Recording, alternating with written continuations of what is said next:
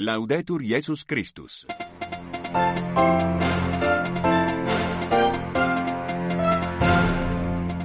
Amigas e amigos, muito boa tarde. Este é o noticiário da Rádio Vaticano em língua portuguesa para os ouvintes que nos escutam no continente europeu e pelo mundo fora. Em destaque nesta sexta-feira, dia 1 de março de 2024, aos participantes na conferência Homem-Mulher, Imagem de Deus, para uma antropologia das vocações, o Papa Francisco disse que pediu para que se façam estudos sobre a ideologia do gênero que apaga as diferenças. Em Angola, a situação eclesial e os desafios sociais do país estão na agenda da plenária dos bispos a decorrer na cidade de Malange. A Conferência Episcopal Francesa manifesta tristeza e pesar pela aprovação ontem pelo Senado do texto de revisão constitucional que insere a garantia de liberdade de acesso ao aborto na Carta Fundamental. Estes alguns dos principais temas a desenvolver logo a seguir neste nosso jornal. Eu sou Bernardo Suate e desde já vos desejo boa audição e um bom início da tarde na companhia da Rádio Vaticano. As minas antipessoais continuam a atingir pessoas inocentes, 25 anos depois de terem sido abolidas. Estou próximo das vítimas destes artefactos tortuosos que nos recordam a crueldade das guerras. E agradeço àqueles que assistem os feridos e àqueles que limpam as áreas minadas. O jejum, vivido como experiência de privação, leva as pessoas que o praticam com simplicidade de coração a descobrir o dom de Deus e a compreender a nossa realidade de criaturas, que, feitas à sua imagem e semelhança, nele encontram plena realização. Estas, amigas e amigos, as mensagens que o Papa Francisco enviou nesta sexta-feira através da sua conta Twitter Pontifex, destinada como sempre a todos os fiéis e homens e mulheres de boa vontade espalhados pelo mundo fora. Muito preenchida a agenda do Papa Francisco nesta sexta-feira, dia 1 de março de 2024. Pelas oito horas, Francisco recebeu em audiência na aula do Sínodo os participantes na Conferência Internacional Homem-Mulher, Imagem de Deus para uma Antropologia das Vocações. Às nove horas, o Papa seguiu a segunda pregação da Quaresma, realizada pelo pregador da Casa Pontifícia, o cardeal Raniero Cantalamessa, na aula Paulo VI. Em seguida, Francisco recebeu em audiências sucessivas no Vaticano o cardeal Luiz Antônio Tagle, pró-prefeito do Dicasteiro para Evangelização, o cardeal Mauro Piacenza, penitenciário Mor, juntamente com Monsenhor Christoph Josef Nikiel, regente da Penitenciaria Apostólica, Dom Alfonso Vincenzo Amarante, arcebispo titular de Sorres e reitor magnífico da Pontifícia Universidade Lateranense. Pelas 10 horas e 30 minutos foi a vez de Dom Hans Hugiven, presidente do Conselho da FAO. E finalmente, pelas 10 horas e 45 minutos, Francisco recebeu em audiência na Sala Clementina os participantes na conferência Vulnerabilidade e Comunidade entre Acolhimento e Inclusão. Aos participantes na conferência Homem-Mulher Imagem de Deus, para uma antropologia das vocações, o Papa Francisco disse que pediu que se façam estudos sobre a ideologia de gênero, que apaga as diferenças. Numa breve saudação espontânea, o Papa voltou a estigmatizar a ideologia do gênero, ressaltando que apagar a diferença é apagar a humanidade. Promenores com a colega Mariângela Jaguraba. Antes de seu discurso, lido pelo seu colaborador, o Monsenhor Filippo Ciampanelli, porque o Papa ainda está resfriado e se cansa quando lê, Francisco proferiu algumas breves palavras. Gostaria de sublinhar uma coisa. É muito importante que haja este encontro, este encontro entre homens e mulheres, porque hoje o perigo mais feio é a ideologia de gênero, que anula as diferenças. Pedi para fazer estudos sobre essa ideologia ruim do nosso tempo, que apaga as diferenças e torna tudo igual. Cancelar a diferença é cancelar a humanidade. Homem e mulher, porém, vivem uma tensão fecunda. A seguir, o Papa disse que leu um romance do início do século XX, escrito pelo filho do arcebispo de Cantuária, intitulado O Senhor do Mundo. Segundo Francisco, o romance fala do futurismo e é profético, pois mostra essa tendência de cancelar todas as diferenças. É interessante lê-lo porque há esses problemas de hoje. Aquele homem era um profeta, sublinhou. A seguir, o Monsenhor Ciampanelli leu o discurso do Papa, que destaca que o objetivo desta conferência é, primeiramente, considerar e valorizar a dimensão antropológica de cada vocação. Isto remete-nos para uma verdade elementar e fundamental que hoje precisamos redescobrir em toda a sua beleza.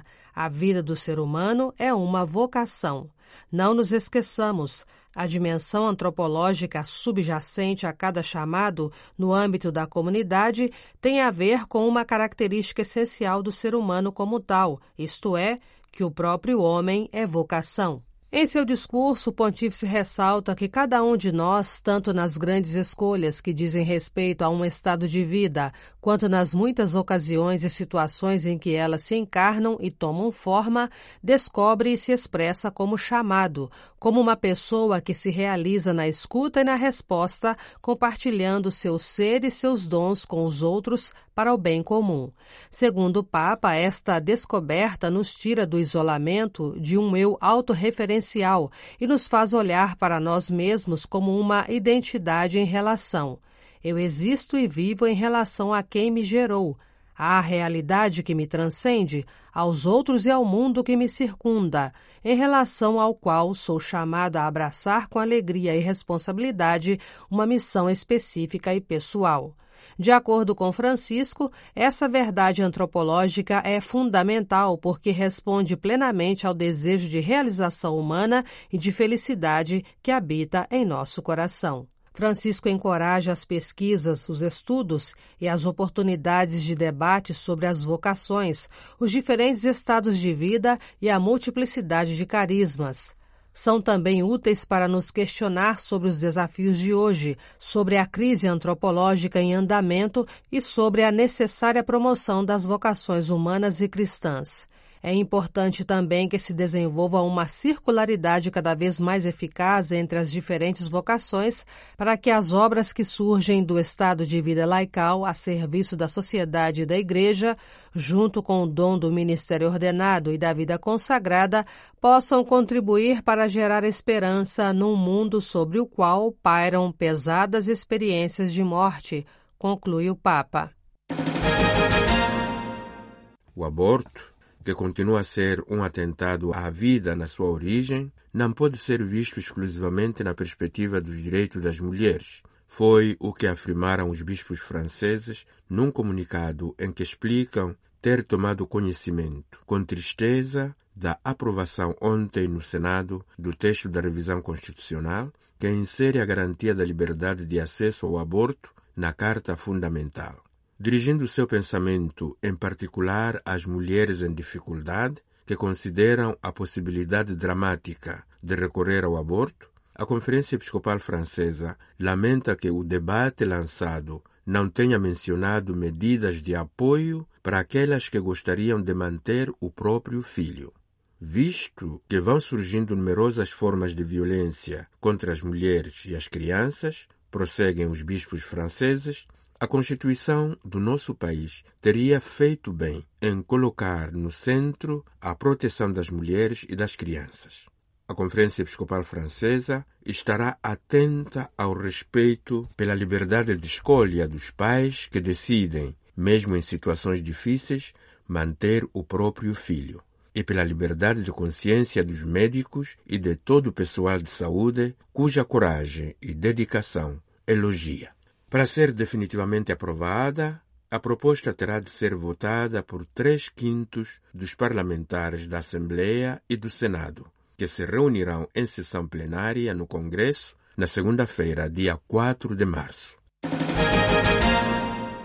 Angola corre o risco de transformar o escândalo da pobreza ou da miséria em cultura alertou Dom José Manuel Imbamba na abertura dos trabalhos da primeira Assembleia Plenária Anual dos Bispos da Conferência Episcopal de Angola e São Tomé. Anastácio Sassembele. Um total de 21 bispos da Conferência Episcopal de Angola e Santo Tomé está reunido na Arquidiocese de Malange, naquela que está a ser a primeira Assembleia Plenária Anual da CIASTE. No discurso de abertura do evento, o arcebispo de Saurimo e presidente da CIASTE começou por destacar os principais acontecimentos que marcaram a vida da Igreja nos últimos tempos, tendo realçado igualmente o facto da Igreja angolana estar a viver o último ano do triênio dedicado à criança. Dom José Manuel Imbamba disse que foi notório o esforço na linha de uma maior sensibilização por parte dos sacerdotes, religiosos e religiosas e demais agentes de pastoral nas pregações e não só sobre a importância e urgência no cuidado e proteção de menores e no incentivo reforço da cultura de denúncia de injustificados e inadmissíveis abusos contra menores. Não obstante os esforços que a sociedade tem feito no sentido de melhorar a qualidade de vida das crianças, muito ainda tem de se fazer realçou o arcebispo. Muito ainda precisamos de fazer para que a taxa de mortalidade materno-infantil não se mantenha em níveis assustadores e para que não tenhamos muitas crianças fora do sistema do ensino. Para o efeito, Convido-vos a redobrarmos a nossa colaboração nas áreas da educação e saúde, a fim de mitigarmos os danos irreversíveis nas nossas crianças. Estando no terceiro e último ano do seu mandato, como presidente da CIASTE, Dom Imbamba propôs uma reflexão sobre a beleza e o perfil da vida sacerdotal e religiosa. A vocação sacerdotal continua e continuará a ser o chamamento a viver o único e permanente sacerdócio de Cristo. Assumamos-nos, por conseguinte, como principais protagonistas da obra da evangelização e promotores da nova evangelização, que nunca será eficaz sem o testemunho radical de vida.